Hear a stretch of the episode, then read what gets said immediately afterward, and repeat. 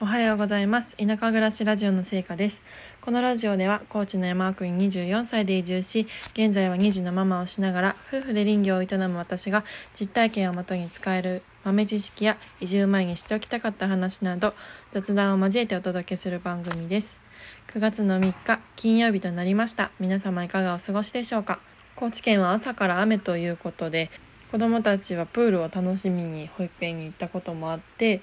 まあ、ちょっと残念なんですけど、まあ、今日も楽しめることを楽しみながら過ごしていきたいなと思います。今日はまたまた田舎暮らしをしている上での近況報告をさせていただきたいなと思います。昨日実はですね、アイガモがまた5羽増えて、違うな、6羽増えて、合計ももともと2羽飼ってたんで、8羽になりました。割合としてはですね、オンドリが3羽のメンドリが5羽ということで、まあ、この鴨どこから来たかというともともと隣町で合鴨農法で米作りをしている方が譲ってくださったんですけど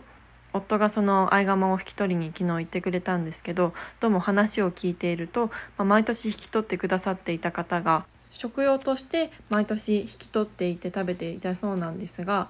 去年ぐらいからいきなりこう食べるのが急にかわいそうになったっていうことになったそうで、まあ、引き取り手がいないからもしよかったら今年から毎年引き取ってくれないかっていうような話になったみたいで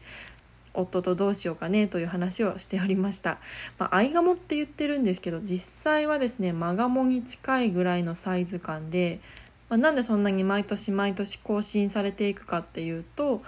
アイガモ農法で使われるようなアイガモのサイズっていうのはやっぱりこう稲と稲の間をいけるようなちっちゃなサイズのカモになるのでこう1歳を過ぎてきたりするともうそれなりに大きなサイズ感になってしまうので翌年またアイガモ農法で使うっていうことがどうも厳しいみたいなんですよね。まあ、そんなこともあって毎年毎年違うカモを用意されてでその年に働いてくれたかもっていうのは、まあ、別のところに引き取ってもらったりとか、まあ、そういった感じで食用にされるっていうパターンが多いみたいです。で話を聞いていると、まあ、この間その無農薬で米作り除草剤を使わずに米作りのリアルな話っていう回をアップしたんですけど、まあ、その回でもねお話ししたこととしてはもう冷えっていうのが大敵だっていう話をさせてもらいました。で聞いてるとそのアイガモっていうのは冷えをどうも食べないみたいなんですよね。でまあ正直その冷えが実際ね草を取るの大変なのにまあそれ以外の草ももちろんたくさんあるんで取ってもらう分にはすごい助かるけど冷え食べてくれないんだという話を聞いて夫とすごい笑ってしまった話でした。で、まあ、せっかくなんでアイガモ農法どんな感じなのかなと思っていろんな効果をねちょっと調べてみたところ、まあ、ネット情報なんですけど、まあ、そういった除草効果以外にも駆虫効果っていうのも結構あるみたいで、まあ、アイガモは雑食なので特にその赤ちゃんの時期っていうのはかなり食欲旺盛で、まあ、飛来してきた運河とか、まあ、そういった虫に対してもバンバン食べてくれるっていうので、まあ、そこまで稲って食害にやられるみたいな話ってそこまで聞かないけども、まあ、そういった効果もあるっていう話が書いてありました。でちなみにアイガモ農法で使われたこのカモっていうのは基本的に大体まあ1ヶ月から2ヶ月ぐらい肥育してで食肉として利用されるパターンが多いみたいなんですけどカモに限らずヤギとかもそうなんですけどもうかなりその飼育環境によってそのカモの肉の臭みっていうのがめちゃくちゃ変わってくるんですよね。まあ、飼料とかもそうだし何より水が本当に大事でうちもおそらく今回いただいた合鴨の一部はちょっとそういった形でいただく形になると思うんで、まあ、ちょっとこの水環境を改善しないとなということを思っております。で今回その合鴨を6羽いただいたんですが実際はもっといたみたいで、まあ、これ合鴨の方の課題としても挙げられてるんですけど外敵がやっぱり多いみたいなんですよね。